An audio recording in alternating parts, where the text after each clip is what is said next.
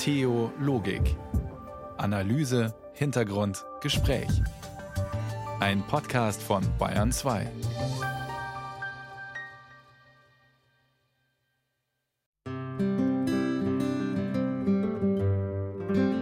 Am Anfang bist du natürlich ein bisschen unsicher und schaust aufs Handy, schaust auf die Karte. Irgendwann stand an der Kirche, dass man einfach, einfach mal Vertrauen loslassen muss. In diesem Zuge lässt dich dann einfach dahin gleiten und suchst dann einfach die Wegweiser und die führen dich dann schon ans Ziel. Die Wegweiser, das sind in diesem Fall blaue Plaketten mit Jakobsmuscheln. Und Manuel, der von München aus aufgebrochen ist, ist auf dem Münchner Jakobsweg unterwegs, einem Zubringer sozusagen, den es seit 20 Jahren gibt. Wir sprechen gleich mit den beiden, die diesen Weg rekonstruiert und ausgeschildert haben, mit Monika und Reinhold Hanna. Denn in Theologik geht es uns heute um Urlaubs- und Wander- und Pilgererfahrungen, die nicht im Katalog stehen und die auch nicht machbar sind. Am Mikrofon begrüßt Sie Matthias Morgenroth. Und wir kommen gleich zur Sache. Wer derzeit in Bayern Urlaub macht, der findet vor Ort nicht nur Vorschläge fürs Heimatmuseum, sondern auch Angebote wie Gipfelmessen, Sonnenaufgangsgottesdienste, begleitete Meditationen oder Orte der Stille. All das ist in den vergangenen Jahren erst gewachsen und derjenige, der das maßgeblich mitentwickelt und koordiniert hat, ist Thomas Rossmerkel, zuständig für Tourismus in der evangelischen Landeskirche, noch zuständig, muss man sagen. Er geht dieses Jahr in den Ruhestand und hat vorher noch den Weg ins Studio gefunden. Herr Rossmerkel, wenn man in den Urlaub fährt, da denken sicher die meisten nicht zwingend an Kirche oder Spiritualität. Sie schon. Für Sie ist Urlaub und Spiritualität eng verbunden. Ja, nicht nur für mich. Es zeigen ja wissenschaftliche Untersuchungen, jetzt nicht von Kirche, sondern von äh, Tourismusorganisationen etc., dass Spiritualität für die Menschen in den letzten 10, 15 Jahren an große Bedeutung gewonnen hat, gerade auch im Urlaub. Denn im Urlaub bin ich endlich mal rausgenommen aus dem Hamsterrad des Alltags, des Funktionieren müssens, all die Probleme lasse ich zunächst mal hinter mir und habe etwas Zeit, mal nachzudenken darüber, was macht mein Leben eigentlich aus? Und das ist ja letztendlich Spiritualität. Über das eigene Leben nachzudenken, was ist mir wertvoll, was gelingt, welche Sehnsüchte habe ich noch und natürlich auch, welche Probleme trage ich mit mir herum. Und all das kommt im Urlaub plötzlich viel stärker auf, als es zu Hause natürlich ist. Und von daher verbindet sich dann Urlaub und Spiritualität sehr, sehr schnell. Mhm, jetzt haben Sie es ja schon gesagt, Spiritualität ist Nachdenken über sich selbst, zumindest kann es das auch sein. Äh, da spielt Kirche noch nicht zwingend eine Rolle und jetzt kommen aber trotzdem Sie als Tourismusbeauftragter der Evangelischen Landeskirche in Bayern ins Spiel. Wenn mir diese Fragen kommen, was macht mein Leben aus, oder auch die Probleme mhm. auftauchen, dann brauche ich ja Menschen, mit denen ich darüber ins Gespräch kommen kann.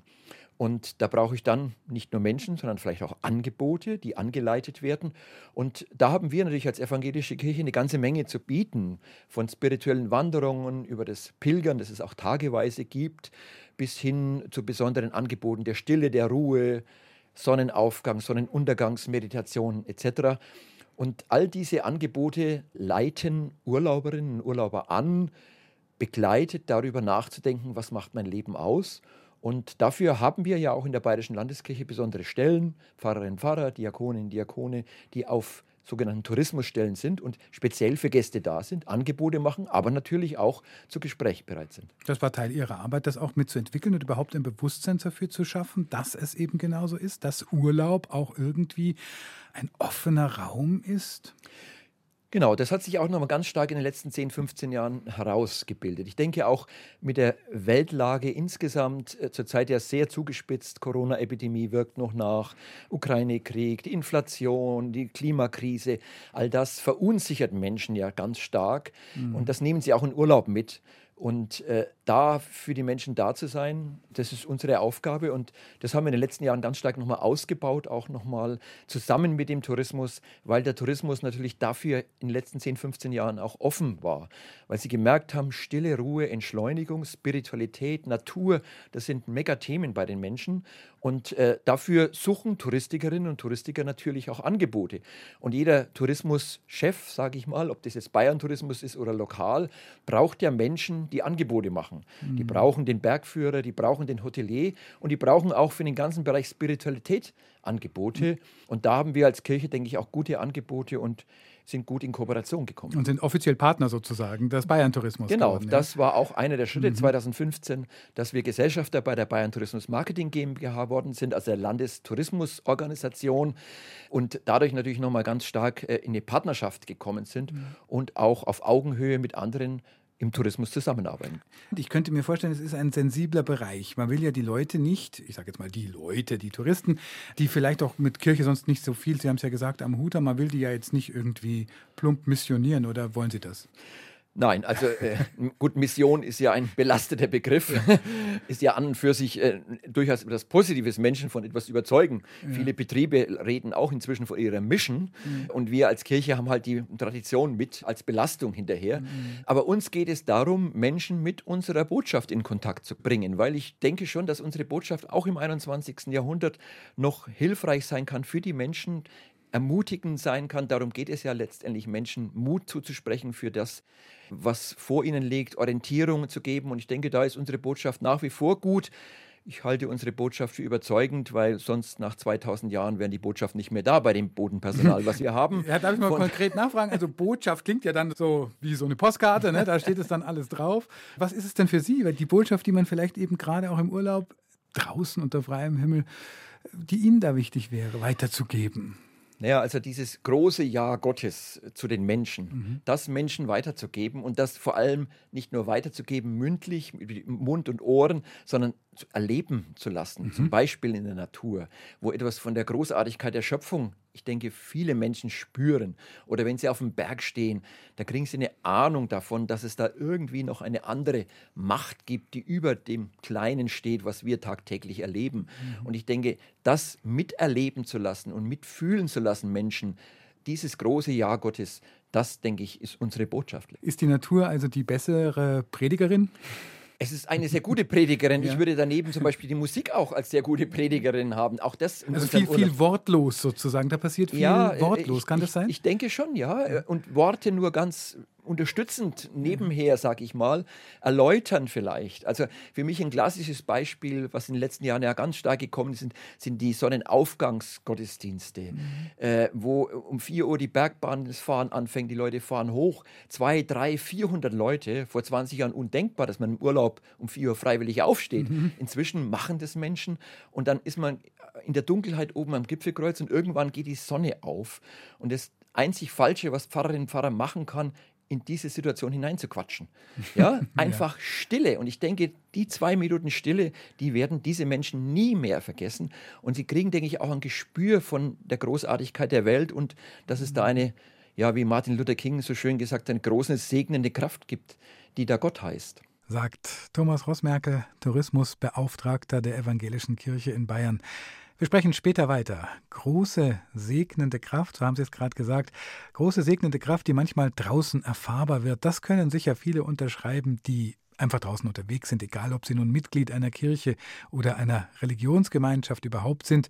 Gleich hören wir von besonderen Erfahrungen im Urlaub. Sie hören Bayern 2 mit Theologik und mit Elena Sheeran Keep Walking.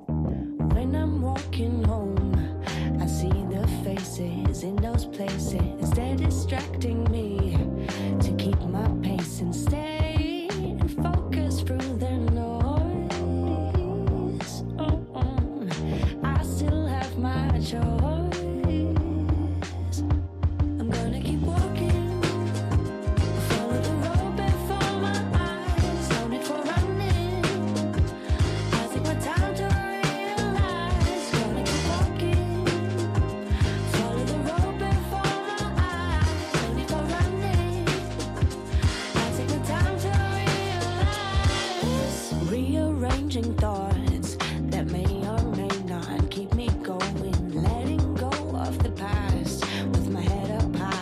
chest wide open. Focus through the noise. Bayern 2 am ersten offiziellen Sommerferienabend mit existenziellen spirituellen Urlaubserfahrungen. Ein paar hat Veronika Wawacek für uns zusammengesammelt fast jeden Urlaub habe ich das mindestens einmal, dass ich nachts, abends nochmal wach werde und aus dem Zelt raus muss oder aus der Hütte. Und dann in diesem Sternhimmel stehe. Also wirklich drin stehe und merke, wie der um mich herum mich praktisch umarmt, mich einnimmt und ich mich so als Teil dieses Ganzen fühle und das mich überhaupt nicht ängstigt, was man ja auch meinen könnte, dass dieses ne, unendliche All und ich hier klein, abends, nachts im Dunkeln. Aber es ist eben nicht dunkel. Du siehst die Sterne, sie leuchten, die Milchstraße ganz nah. Und das fühlt sich immer wahnsinnig schön an. Und das empfinde ich tatsächlich als etwas, ja, spirituell, kann man schon sagen. Ich weiß nicht, woher es kommt, was es mir sagen will, aber es fühlt sich richtig schön an. Natalie ist Naturwissenschaftlerin, das betont sie. Und trotzdem, so sagt sie es, hat sie immer wieder im Urlaub solche besonderen Erlebnisse. Vor kurzem hat sie sich eine Auszeit genommen, ohne Mann und Kinder auf einer griechischen Insel mit einer Gruppe Frauen, nochmal eine ganz andere Möglichkeit im Urlaub zu sich zu finden. Ich habe das schon länger gemerkt. Familienurlaub schön, auch mit dem Partner wegzufahren, alles fein, ob es Berge sind, Städte, Erlebnisse aber sich mit sich alleine zu beschäftigen, aber eben nicht ganz alleine, weil dann sitzt man da, sieht die anderen, denkt sich, hm, komisch, die können sich unterhalten, die haben eine Gesellschaft, ich sitze hier allein mit meinem Glas Wein, das wäre es jetzt auch nicht. Aber mit so einem bewussten Thema und zurück zu dir selbst fand ich ein spannendes Thema, weil ja, zehn Jahre Kinder, zehn Jahre Karriere, Partnerschaft, alles, was so passiert ist. Und da war das selbst schon sehr zurückgestellt, würde ich mal sagen. Also kam zur richtigen Zeit.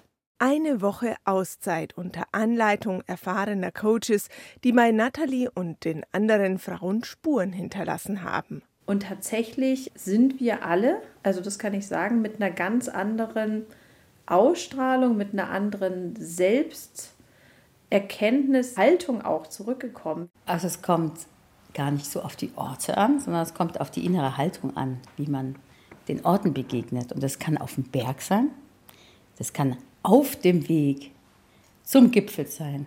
Das kann auf dem Wasser sein. Und es kann dann sein, wenn du dich ganz dem Jetzt, dem Augenblick hingibst. Sagt Viola. Die Grundschullehrerin findet solche spirituellen Momente hauptsächlich in der Bewegung beim Gehen und beim Wandern, da wird man ja so ganz leer. Am Anfang sind noch viele Gedanken da und der Verstand, der ankert sich immer noch an irgendwelchen Alltagsgeschichten oder irgendwelchen Problemen. Und irgendwann ist man so ganz, ganz leer und ist nur noch im Moment. Und das ist dann der Moment, wo man denkt, das ist richtig göttlich. Das ist ein geschenkter Moment der, der Unendlichkeit. Da bin ich ganz angebunden an das Hier und Jetzt. Verbundenheit, die kennt auch Andreas. 2003 ist der Sportlehrer aus Würzburg durch Südostasien gereist. Nach einem Aufenthalt in einem Kloster saß er meditierend am Strand. Es zog ein Gewitter auf, kam Grummeln, dunkle Wolken und starker Regen, brachte die Menschen vom Strand weg und ich blieb aber sitzen und ich folgte meinem Atem und äh, fühlte mich dann immer mehr verbunden und eins mit dem, was war. Es gab so keine spürbare Trennung mehr zwischen mir, dem, dem Meer, dem Gewitter. Und es entstand so eine unglaubliche Verbundenheit und Glückseligkeit in mir. Ein schönes und tolles Gefühl. Es ist alles da, darum heißt es ja all. Allerdings, nicht jeder findet Spiritualität in der Ferne. Ich habe mich immer schwer getan, da einen Zugang zu finden und habe irgendwann gemeint, also gedacht, ich könnte gar nicht meditieren. Birgit ist Heilpraktikerin und Mama von Drillingen und einem weiteren Kind. Eine Auszeit oder Zeit für sich selbst war da früher weder im Alltag noch im Urlaub kaum vorhanden. Für spirituelle Momente müsste sie nicht nach Südamerika reisen, sagt sie schmunzelnd. Irgendwann habe sie festgestellt, dass sie ja schon seit zwölf Jahren meditiere. Und zwar, äh, seit ich die Drillinge bekommen habe, war die Zähneputzzeit die einzige Zeit, die ich mir wirklich für mich selber genommen habe. Also diese, ich putze heute noch lange Zähne, äh, weil es einfach schön ist, weil ich das so mit Meditation verbinde. Das ist die Zeit für mich.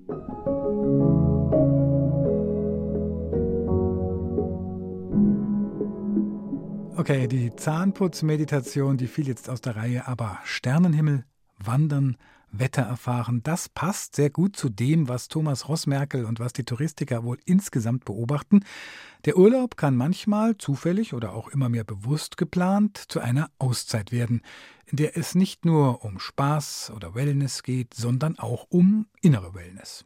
Herr Rossmerkel, Sie haben in den vergangenen 15 Jahren als Tourismusbeauftragter der Evangelischen Landeskirche Ihre Kirche, so kann man sagen, zum Tourismus geführt. Die Evangelische Kirche ist Mitgesellschafter bei der Bayern Tourismus GmbH geworden, dem Dachverband der Tourismusverbände, und Sie haben offene Türen vorgefunden seitens der Touristiker, haben Sie erzählt. Warum? Weil die Touristiker ja sehr genau drauf schauen, was wollen Menschen. Die sind ja auch in ihrem wirtschaftlichen Erfolg davon schlicht und ergreifend abhängig. Ja. Und da hat sich in der Gesellschaft wie im Tourismus eben in den letzten Jahren auch viel verändert. Also Stichwort Ruhe, Stille, Entschleunigung, auch Spiritualität, das sind ja nicht kirchliche Themen, sondern das sind gesellschaftliche Themen. Angesichts dieser Welt, die sich immer schneller dreht, ja. Anja Kierig, Zukunftsforscherin, spricht in einem Beitrag von der neuen Stille. Ja, und sagt, der Lärm ist sowas wie das neue Passivrauchen. Also wir werden dauernd beschallt und so weiter. Die Menschen können gar nicht mehr entfliehen. Und vor dem Hintergrund sagt der Tourismus, wir wollen den Menschen das bieten, was sie wirklich suchen nämlich Ruhe, Stille. Teilweise gibt es ja schon Hotels, wo sie bei der Rezeption des Hotels das Handy abgeben, damit sie nicht gestört werden. Ja, auch das gibt es. Ich habe es jetzt in dieser Woche gelesen. In Finnland gibt es eine ganze Insel wo sie ohne Handy leben. Menschen schaffen es offensichtlich nicht mehr, sondern brauchen Anleitung. Also vor diesem ganzen Hintergrund ist natürlich der Tourismus auch froh, wenn es gute Angebote gibt, in der Natur mhm. zur Ruhe, zur Stille zu kommen. Und wir sind in Bayern da angesehene Partner. Und von daher ist der Tourismus für uns auch offen. Jetzt ist Stille ja nicht gleich Stille wenn man über spirituelle Stille spricht oder das, was ja wir vor allem jetzt in den vergangenen Jahrzehnten über die östlichen Traditionen ja auch irgendwie neu vielleicht gelehrt bekommen haben. Stille ist nicht gleich Stille und Stille, die tiefe Stille oder die innere Stille ist ja auch nicht so zwingend so machbar. Das ist eine Herausforderung, vor allem weil Stille auch manchmal gar nicht auszuhalten ist. Mhm. Für Menschen, die aus dem Lärm kommen, das geht nicht per Knopfdruck. Jetzt bin ich mal still und jetzt halte ich mal zehn Minuten Stille aus. Das überfordert manche Menschen. Deswegen ist ja auch die Anleitung auch eine wichtige, dass Menschen mit auf den Weg genommen werden. Zum Beispiel bei Tagespilgertouren, wo es eben Impulse gibt, aber eben auch angeleitete Phasen des Schweigens, wo Menschen wirklich eine halbe Stunde mal schweigen gehen und sich dann darüber auch austauschen können. Auch das ist das Wichtige, dass Menschen darüber ins Gespräch kommen können. Mhm. Wie ging es mir denn damit? Und auch das eigene Scheitern durchaus mal ein einzugestehen. Also eine Woche Stille hält, würde ich behaupten, kaum jemand aus. Mhm. Aber immer wieder so häppchenweise hineinzugehen in die Stille in ganz unterschiedlicher Weise. Das muss nicht unbedingt gleich so eine spirituelle Tiefe in dem Sinne haben, dass ich da zur äh, Schweigemeditation gehe. Aber die Stille lässt eben auch manches in mir aufkommen und wird hörbar, was ich bis jetzt eigentlich verdrängt habe. Findet Kirche der Zukunft eher draußen statt? Ja und nein. Also zum einen, die letzten Jahre haben es gezeigt, dass viele Einheimische auch an den Angeboten für die Urlauber inzwischen teilnehmen. Wir mhm. haben teilweise Veranstaltungen für Gäste, wo 50 Prozent Einheimische sind, weil die sagen, diese Art von Naturspiritualität ist genau meine. Ich will nicht am Sonntag in den Gottesdienst gehen, das ist nicht meins, aber das ist mein Angebot. Das zeigt ja auch, dass es nicht nur im Urlaub um diese Spiritualität geht, sondern auch im ganz normalen Alltag, wenn ich mir mal Zeit nehme. Andererseits muss ich sagen, unsere Kirchengebäude sind auch ein unheimlicher Schatz.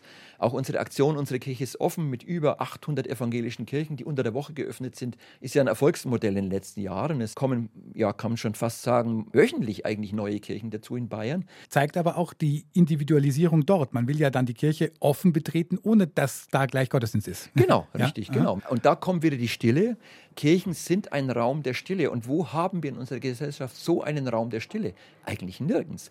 Ich, äh, nicht nur die Stille, sondern ich muss nichts leisten, ich muss nichts bezahlen, ich gehe hinein, kann eine Kerze anzünden, ich komme zu mir, ich kann selbstbestimmt so lange drin bleiben, wie ich möchte. Und das ist eine Riesenchance für die gesamte Gesellschaft. Es geht jetzt nicht bloß um Kirchenmitglieder. Kirchenräume sind ja offen für alle. Ein Sehnsuchtsort, das sind unsere Kirchengebäude. Deswegen sage ich, wir haben auch tolle Räume, nicht nur die Natur, sondern je nach Bedürfnis gibt es auch viele, viele Menschen, die unter der Woche in so eine Kirche gehen. Thomas Ross-Merkel, danke für das Gespräch. Und ich spreche gleich mit Zweien, die genau diese Distanz zur Kirche und Sehnsucht nach Tiefe verbunden haben und die für Südbayern einen Weg Richtung Spanien, Richtung Santiago de Compostela ausgeschildert haben, den Münchner Jakobsweg. Monika und Reinhold Hanna. Das ist mittlerweile 20 Jahre her und die beiden sagen heute im Rückblick zufrieden, aus ihrem Wanderweg ist ein echter Pilgerweg geworden ist Joan Baez.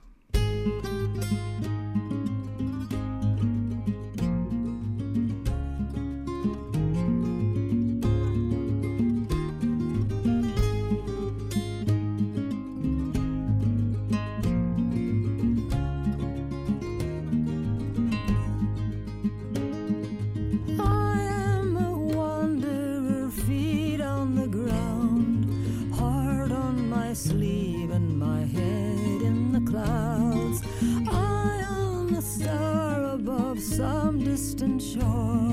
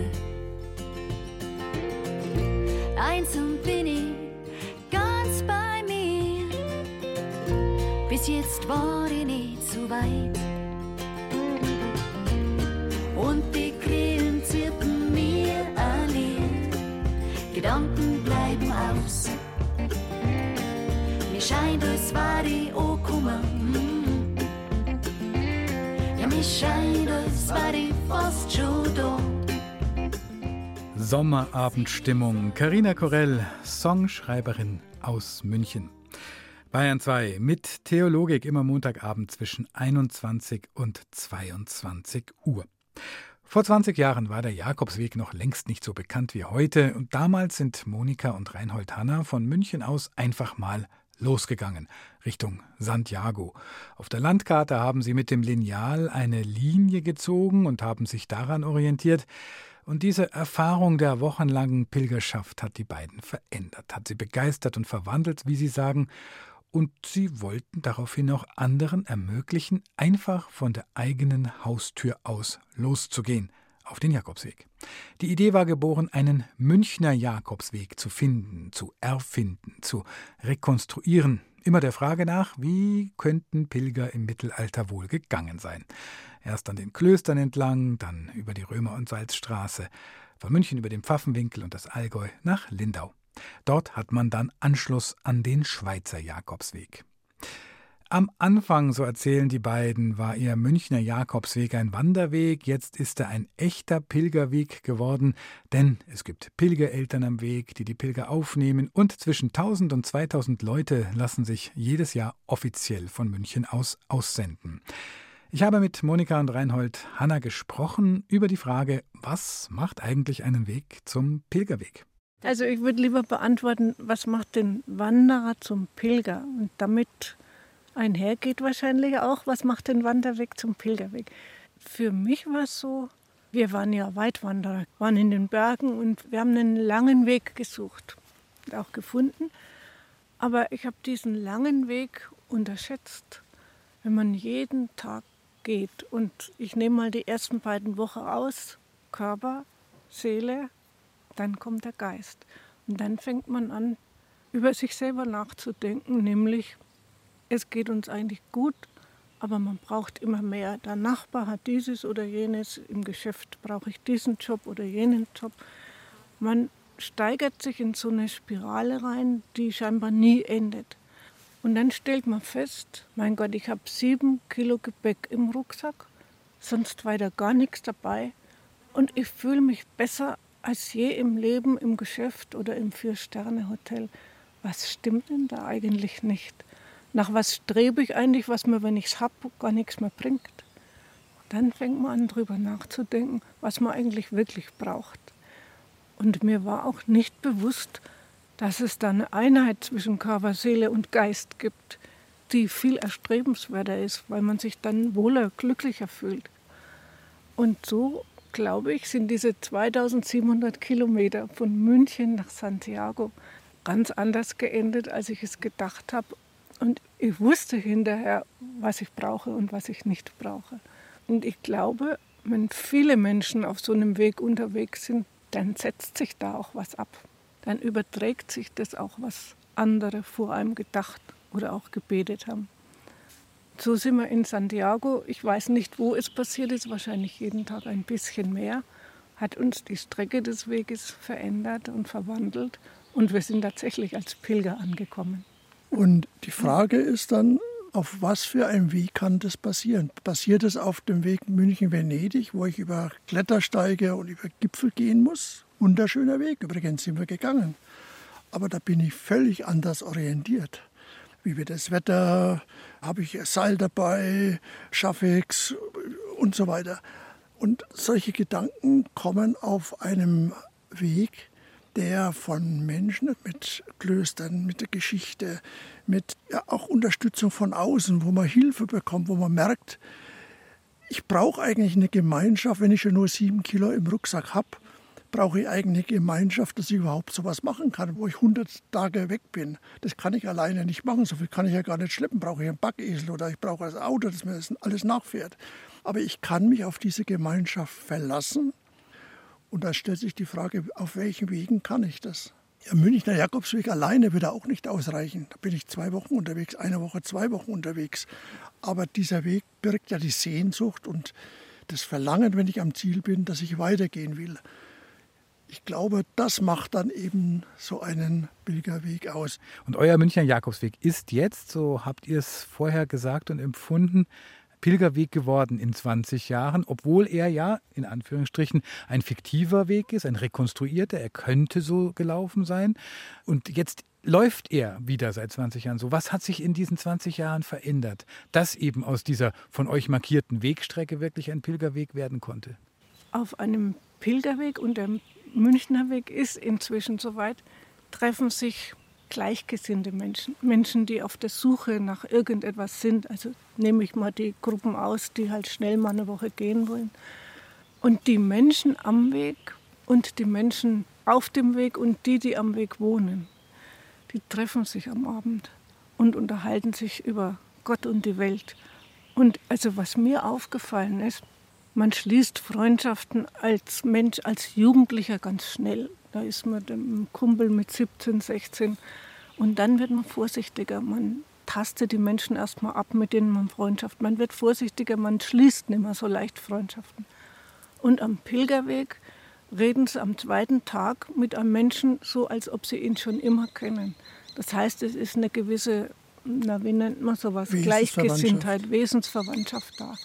Und vielleicht ist es das. Und dann sind dann die Pilgereltern, die das alles kennen, weil die Pilgereltern meistens Pilger sind, die schon mal nach Santiago gelaufen sind, sagen, ich möchte jetzt auch was tun, so wie wir. Ich möchte jetzt auch den Pilgern helfen. Und da trifft sich eine Gemeinschaft, bei der es eben nicht darauf ankommt, was der Einzelne ist. Ihr habt gesagt, ihr seid anders zurückgekommen, verwandelt ja. und wolltet selber diese Möglichkeit weitergeben. Jetzt ist es so, ihr habt den Weg ausgeschildert, er hat sich etabliert, es gibt Menschen am Wegesrand, die Gastgeberinnen und Gastgeber sind.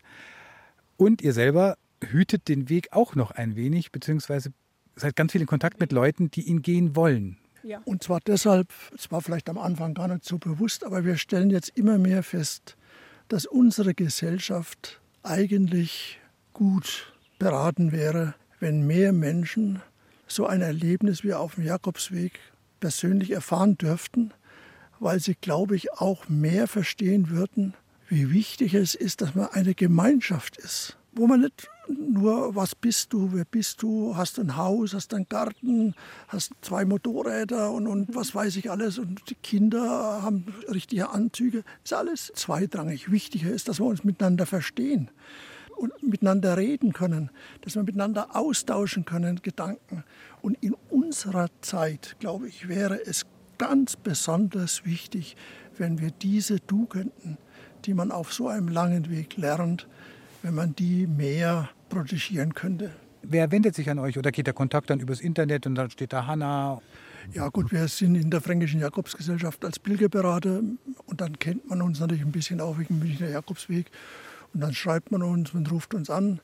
Ich sage am Anfang, diese drei Phasen, am Anfang braucht er Unterstützung, wie soll er gehen, was braucht er, wie soll er, was muss er mitnehmen, was soll er nicht mitnehmen, was soll er gleich vergessen. Fünf Paar Unterhosen braucht er nicht und drei, weil ich kann unterwegs waschen und wenn einer kaputt ist, kann ich sie auch kaufen, das ist nicht so schlimm. Also er braucht Hilfe am Anfang und dann sag, lauf jetzt. Und wenn er läuft, dann sind wir für ihn tabu. Da berate ich keinen Pilger. Er alleine muss seinen Weg gehen.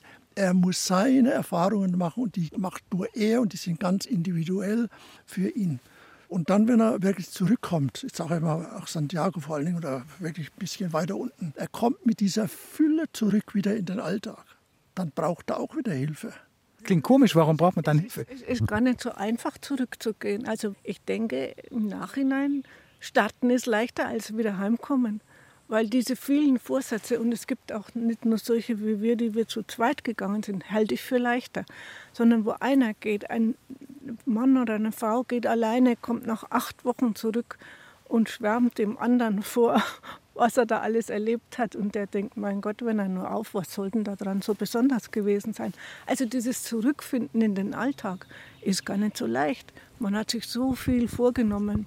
Aber nicht alles funktioniert auf Anhieb. Ja. Und da helfen dann natürlich Pilgertage, Gespräche mit anderen Pilgern. Wie habt ihr denn das gemacht? Und das, das macht ihr auch, da seid ihr auch dabei und beratet. Nicht mehr so oft wie am Anfang. Also seit der Münchner Jakobsweg erwachsen geworden ist, kommen ein bisschen weniger Rückfragen. Ne? Also es hat sich eingebürgert. Was wünscht ihr denn eurem Jakobsweg? Dass er nicht so erfolgreich wird wie der Spanische. Dass er also auch lernt, wie wir gesagt haben, im Leben muss man auch nicht alles anstreben, ne? sondern bleibe ein bisschen bescheidener. Persönlich sozusagen, mit den persönlichen Gasteltern. Und den Klöstern, so wie sie jetzt sind, ist alles in Ordnung. Es passt schon. Wie bei Kindern auch. Man wünscht ihnen alles Mögliche, was man sich selber als toll und gut vorstellt. Aber man sollte nicht sauer sein, wenn er sich ein bisschen anders entwickelt. Reinhold und Monika Hanna waren das. Seit 20 Jahren gibt es jetzt das Wegstück, den Zubringer zum Jakobsweg, Hauptweg, ihren Münchner Jakobsweg. Und in den 20 Jahren hat sich viel getan. Klöster haben dicht gemacht. Eine evangelische Pilgerherberge hat aufgemacht.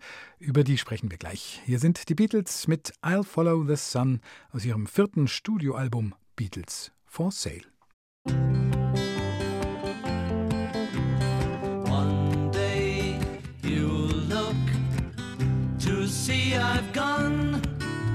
Tomorrow may rain, so I'll follow the sun.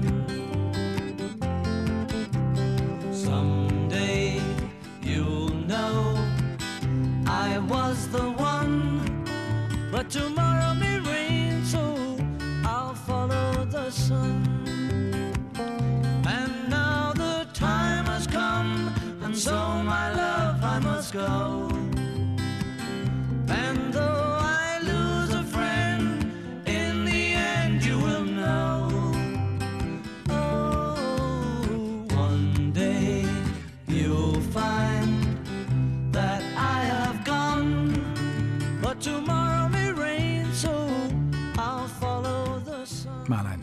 Ganz so bekanntes Beatles-Lied hier auf Bayern 2.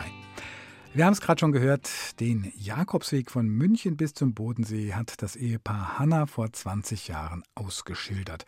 Privatleute bieten Unterkunft an und das ist unbedingt notwendig, meinen die beiden, damit aus dem Weg ein echter Pilgerweg wird.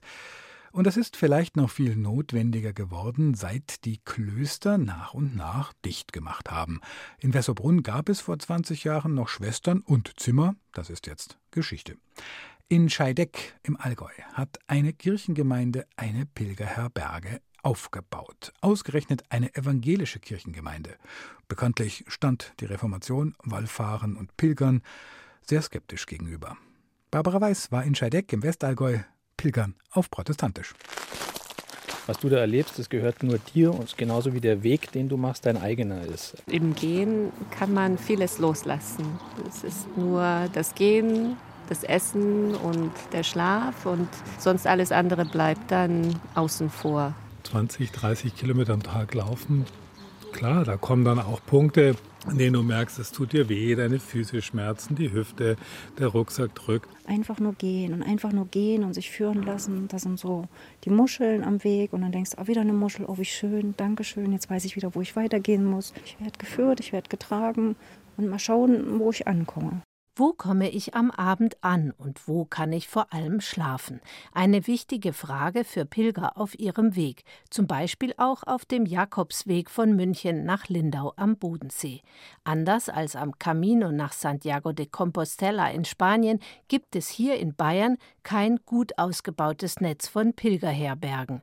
Seit die Klöster am Wegesrand verwaist sind, kommen die Pilger in Wessobrunn, Rottenbuch und Steingarten hauptsächlich bei Privatleuten unter, nicht mehr in kirchlichen Einrichtungen. Eine Ausnahme, kurz vor dem Bodensee, da lädt die Kirchengemeinde in Scheideck die Leute am Weg ein und bietet Unterkunft. Ja, in der evangelischen noch dazu.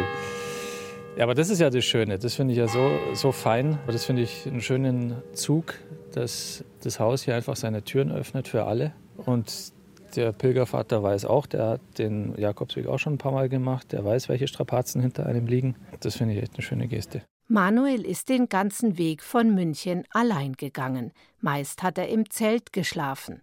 Jetzt ist er froh, hier in Scheideck im Pilgerzentrum der evangelischen Kirchengemeinde duschen und in einem Bett schlafen zu können. 18 Plätze hat es im Pilgerzentrum gleich neben der Kirche und auch noch ein paar Ersatzmatratzen für alle Fälle. Werner Schroth ist der Pilgervater. Schön, dass er jetzt so da sitzt, dass es so ein toller runder Tisch gibt heute Abend. Ich habe äh, gutes Essen vorbereitet. Das ist normal ein christliches Haus. Wir beten aber heute Abend nicht. Ich möchte euch ein Pilgerlied lernen, wo ihr noch nicht kennt. Auf eine Reise von tausend Meilen fängt mit dem Schritt. Werner Schroth war früher Unternehmer, Workaholic, wie er selbst sagt. Als er in Rente ging, hat er mit dem Pilgern angefangen und ist hier in Scheideck hängen geblieben. Die Pilgerherberge hat seinem Leben einen neuen Sinn gegeben, sagt er. Im Auftrag der evangelischen Kirchengemeinde kümmert er sich um die Pilger, kocht und backt. Ihm ist es wichtig, dass die Leute miteinander ins Gespräch kommen. Und ich biete ihnen die Plattform. Mehr nicht. Weil wenn da fünf, sechs Leute sitzen und ich merke, die kommen gut miteinander ins Gespräch, bin ich happy, dann ist das, was ich gemacht habe, im höchsten Maß erfüllt. Und wenn eine oder einer auspackt und erzählt, warum er pilgert, dann ist hier eigentlich Therapiestunde. So, und jetzt gibt es eine Suppe. Also das Essen fängt mit der Suppe an. Allein durch das, dass man auch schon jetzt heute andere Pilger noch kennengelernt hat, wo der Weg von München dann hierher gelaufen sind, das macht schon viel aus, andere zu treffen. Auch für meine Nöte. Hast du Blasen, hast du Schwellungen, hast du Rückenschmerzen. Ich hatte eine Allergie gegen die Sonne entwickelt. Da hat mir eine wirklich sofort geholfen mit einer Creme. Und so viel Herzlichkeit und so viel Fürsorge. Also das, das hat mir so gut getan. Sehr berührend. Also wie sich da manche Menschen da engagieren. Also ein Riesendanke an alle. 26 Euro will die Kirchengemeinde für Übernachtung mit Frühstück. Das ist nicht viel und deckt die Kosten nicht, berichtet Werner Schroth. Vertraue und gebe. Um Geld für das Pilgerzentrum zu sammeln und auch um den Menschen in Scheideck eine Freude zu machen, singt Werner Schroth in der Klinik und draußen in der Natur. Da gibt es einen Höheweg. Das ist ein Berge rein, das ist ein Bodensee. Wenn die Sonne untergeht, ist die Atmosphäre, da brauchst du gar nicht mehr viel dazu tun. Ich fange meistens an mit so einfachen Lieder über den Wolken.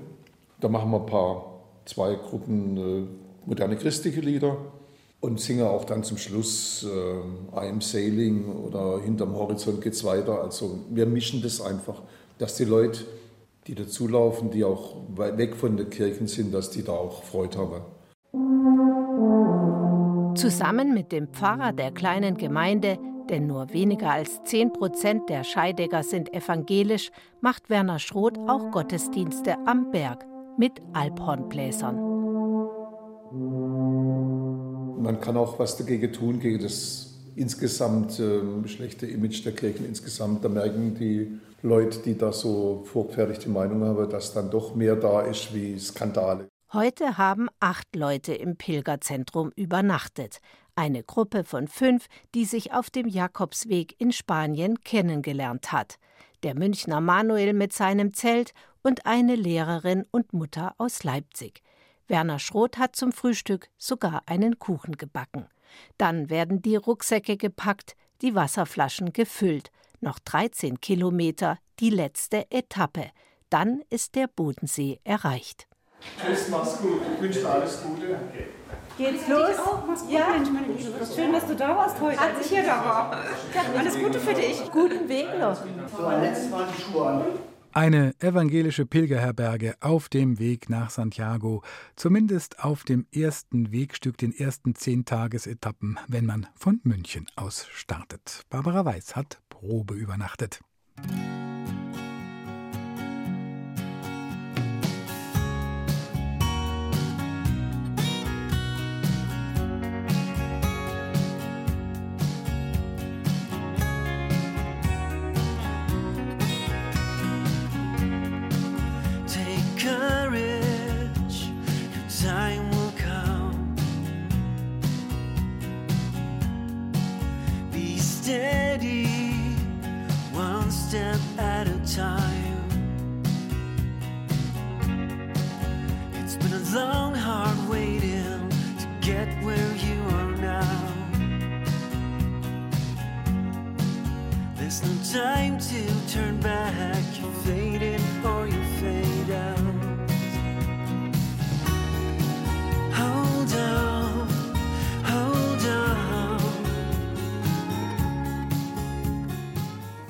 Der erste Sommerferientag der Schulkinder geht zu Ende. Und wir waren in der vergangenen Stunde zumindest im Geiste auf Reise. Theologik können Sie nachhören oder als Podcast abonnieren.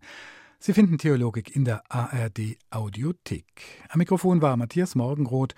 Und das letzte Wort hat heute Monika Hanna. Wir haben sie ja schon kennengelernt. Sie hat mit ihrem Mann den Münchner Jakobsweg erfunden. Und an Monika Hanna gehen heute unsere Gretchenfragen. Was glaubst du? Fällt mir das Wort vom Pater Benedikt ein. Glaubt nicht alles, aber das, was ihr glaubt, glaubt ganz. Und ich glaube, das war für mich das Buch, wo ich gesagt habe, ja, so denke ich auch. Also ich glaube schon, dass es eine Schöpfung gibt. Ob das ein der, die oder das war, ist mir egal. Aber es gibt, es kann man nicht vorstellen, dass alles nur Zufall ist. Was liebst du? Die Natur vor allen Dingen, die Berge, also alles, was mit draußen zu tun hat. Was hoffst du? Ja, ich hoffe, dass die Menschen sich doch ein wenig weiterentwickeln, dass wir diese Kriege überwinden, die wir seit wir zurückdenken können haben. Manchmal zweifle ich auch dran, ob wir es wirklich schaffen.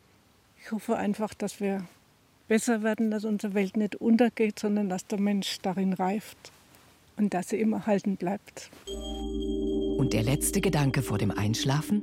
Was habe ich heute Schönes erlebt? Was hätte ich besser machen können?